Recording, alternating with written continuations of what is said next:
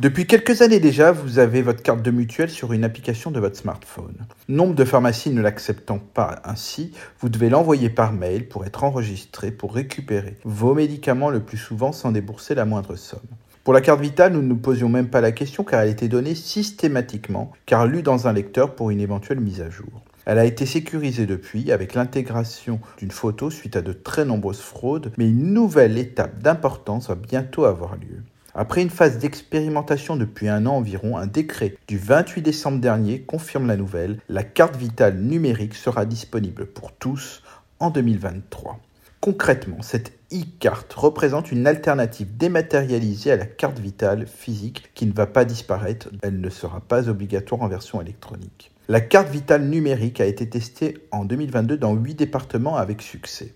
Le déploiement dans toute la France sera effectif cette année, mais l'assurance maladie n'a pas encore communiqué de date de lancement officielle. Si on lit le communiqué de la Caisse d'assurance maladie, l'objectif de cette nouvelle carte vitale est de fluidifier les relations entre professionnels de santé et assurés. Et pour cela, le gouvernement propose une nouvelle application dédiée à télécharger sur votre smartphone nommée APCV.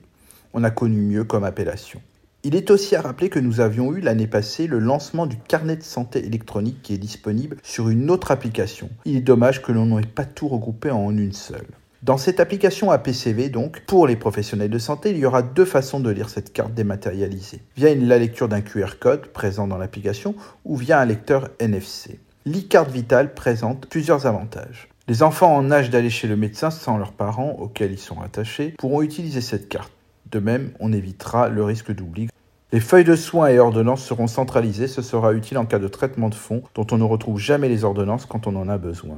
De nouvelles données seront intégrées et centralisées, à savoir les données INS, Identité nationale de santé. Plus tard, ces données liées aux mutuelles seront également prises en charge. Concernant la sécurité des données, l'assurance maladie se montre assurante. La e-carte vitale dispose du même niveau de sécurité que son homologue physique. Les données personnelles stockées seront réduites au strict minimum, nom, prénom, statut, sexe, organisme obligatoire de rattachement. Aussi, l'utilisation de l'application devra obligatoirement passer par une double authentification combinant un code personnel et une identification via le numéro de smartphone du patient.